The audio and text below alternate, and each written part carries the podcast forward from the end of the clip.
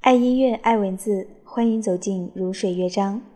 今晚的节目，清月想要跟大家来聊一聊关于金庸，关于《鹿鼎记》。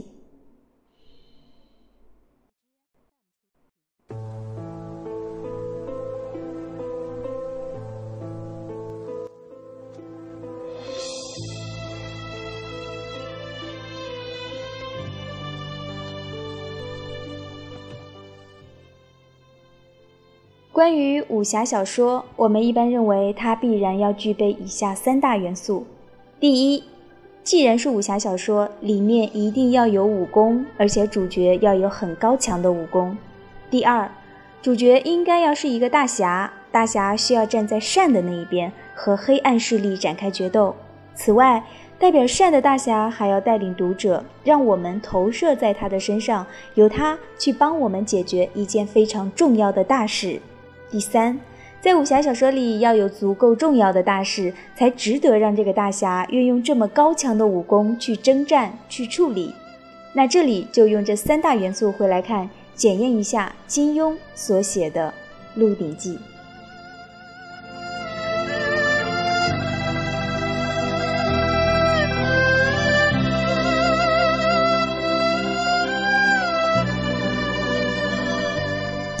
首先，韦小宝出生在扬州的妓院，他是一个私生子，不知道爸爸是谁，而且他不识字，所以武功秘籍给了他也没有用。韦小宝出场的时候是个十三四岁的少孩少年，完全不懂得任何规矩，身上具备的最大的本事，一个是逃，另外一个是骂人。除了骂人，用下三滥的手法打架之外，他没有任何的能力。还有，不要说他不是君子，这太抬举他了。韦小宝满口胡言，没有一句话是真的。他甚至不觉得人应该要说真话。要知道，韦小宝在妓院里面学到的最大的本事就是耍赖和说谎。你可以想想看，我们一般认为一个人身上最可怕的缺点，通通都集合在了韦小宝的身上，这真的已经很惊人了。因为你选择了一个主角，他一站出来的时候，跟其他任何的武侠小说，包括之前金庸自己武侠小说的主角，就完完全全的不一样。金庸喜欢写武林当中的那种怪诞的人，这是武侠小说的另外一个传统。只不过这些怪人可以很重要，但他们只是配角。比如说怪诞的欧阳锋、怪诞的黄药师，金庸也写得很精彩。可非常清楚的是，主角不可能是这样的。你想想看，把郭靖跟韦小宝摆在一起，那算怎么回事呢？或者把张无忌跟韦小宝摆在一起，能看吗？甚至连令狐冲，他也不是一个规规矩矩的大侠，但令狐冲的不规矩跟韦小宝放在一起，也根本不值一提。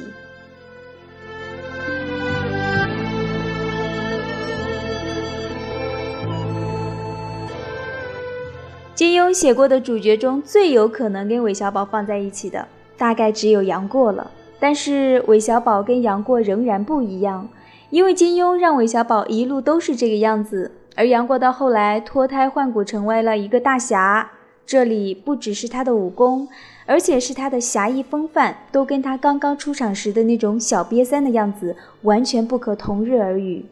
从旧派武侠里翻出新派武侠的金庸，当然了解他自己在做什么。这意味着他断绝了过去武侠小说的另外一种元素，就是大侠成长的故事。杨过、张无忌，甚至石破天，他们都有成长的经历，他们遭遇了很多很多稀奇古怪的事儿。那些故事好看，也容易吸引读者。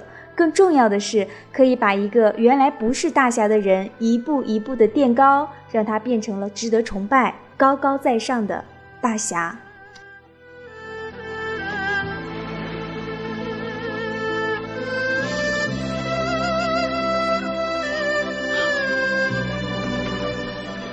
可是写《鹿鼎记》的时候，金庸也把这个拿掉了，这就等于哈里·胡迪尼又给自己多绑了一道绳子。他打定主意，我不写这个大侠怎样成长。虽然韦小宝出场的时候是个小孩儿，可是他就从此只有年岁增加。作为一个无赖小孩的个性的部分是没有变化的，没有发展的。韦小宝从头到尾并没有真正的成长起来，就维持原来的那个样子。而最重要也最奇特的。韦小宝一直维持着不会功夫、不学功夫的状态。武功对于韦小宝来说只是他的幌子，有两种功能，一个是逃命，另外一个是拿来骗女孩子。这样一个不会武功的人，我们真的不得不问：说他怎么会在武侠小说里呢？这就是金庸还去挑战了武侠小说里不能没有武功这一点。小说里出现了很多武功高强的人，陈近南武功高强，天地会的人每一个都身怀绝技，又出现了神龙教，甚至连在皇宫里面，太监跟皇太后都武功高强。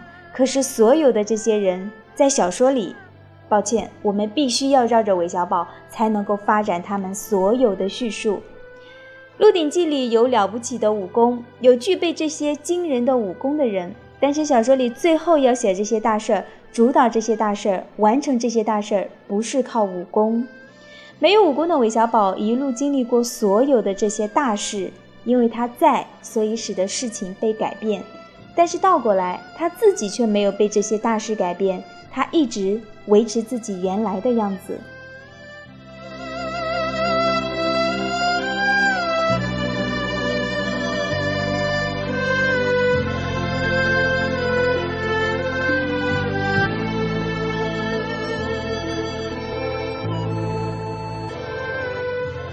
那在这里就不得不提到最重要的一点：武侠小说里一定要有善恶之分。传统武侠小说被写成了一个道德的天路历程，善恶不断争斗。虽然有的时候恶一时盖过了善，恶不断折磨着善，但到最后善一定能够压过恶。可是《鹿鼎记》里面没有这样的东西，因为这里没有一个善的主角。这个主角他不是一个纯洁的白衣大侠。韦小宝从来没有穿过白色的衣服，他永远要么是过度破烂，要么是过度华丽，而且他过度华丽的时候，比他过度破烂的时候要多得多。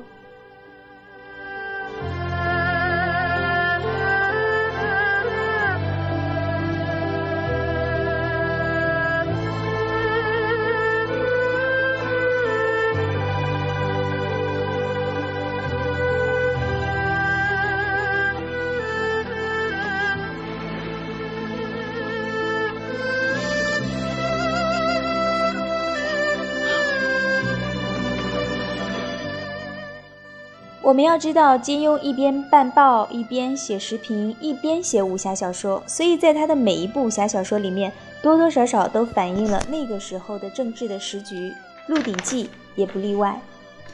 比如，为什么要在《鹿鼎记》里面把主角韦小宝写成一个十二三岁的少年？因为金庸深受上世纪六七十年代的时代背景的刺激，于是把当时只要服从，永远革命就能受到社会抬举的现实。刻意在韦小宝身上反映了出来，甚至讽刺了这件事情。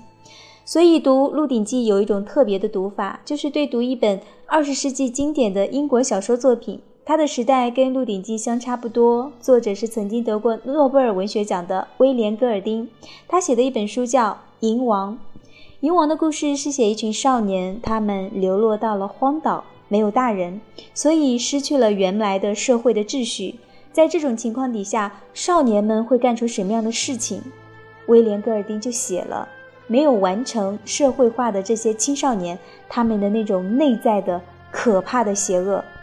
金庸没有写到这么的极端，可是面对当时社会背景下产生的一种非常奇特的青少年现象，青少年的血腥暴力形象，他有他自己痛心的反省，所以他就写在小说里。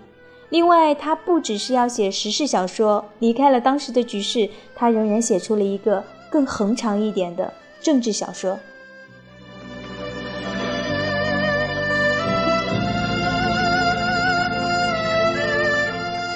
首先，我们把《倚天屠龙记》当中的明教，到《笑傲江湖》里面的日月神教，再到《鹿鼎记》里面的神龙教，这三个组织串联起来。可以从中看到一个夺权的组织在三个不同的阶段、不同的发展，产生了不同的性格，这是其中的一种政治面。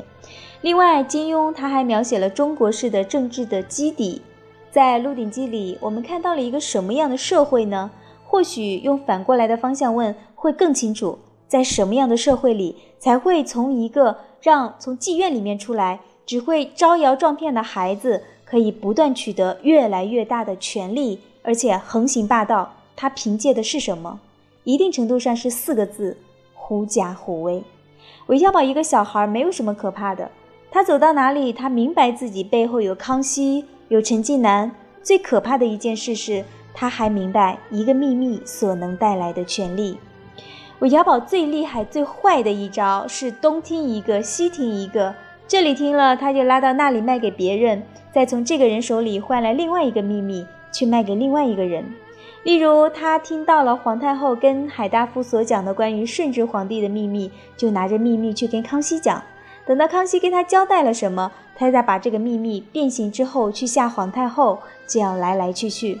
所以金庸设计了这么复杂的秘密情节，想要来做什么？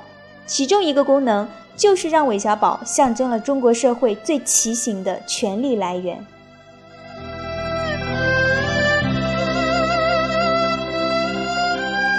这个权利并不是来自于你有多大的能力，而是你装出来的。你有什么样的靠山？靠山是关系。所以，更重要的不只是你有关系，而且你懂得适时适地的去炫耀你的关系，并借此取得更多的、更大的权利。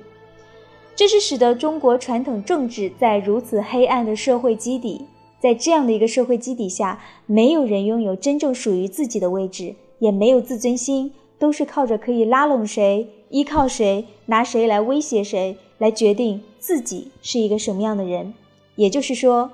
没有人可以拥有独立的人格，因为你这个人是由你的关系来决定的。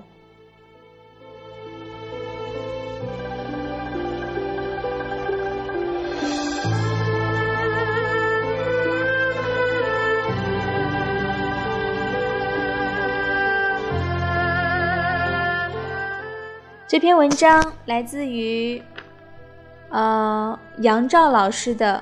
曾经江湖重读金庸，我是在看理想的微信公众账号看到的这篇文章，自己很喜欢。那今天的节目先读到这个章节，接下来呃，接下来的节目当中，清月可能还会读下半部分。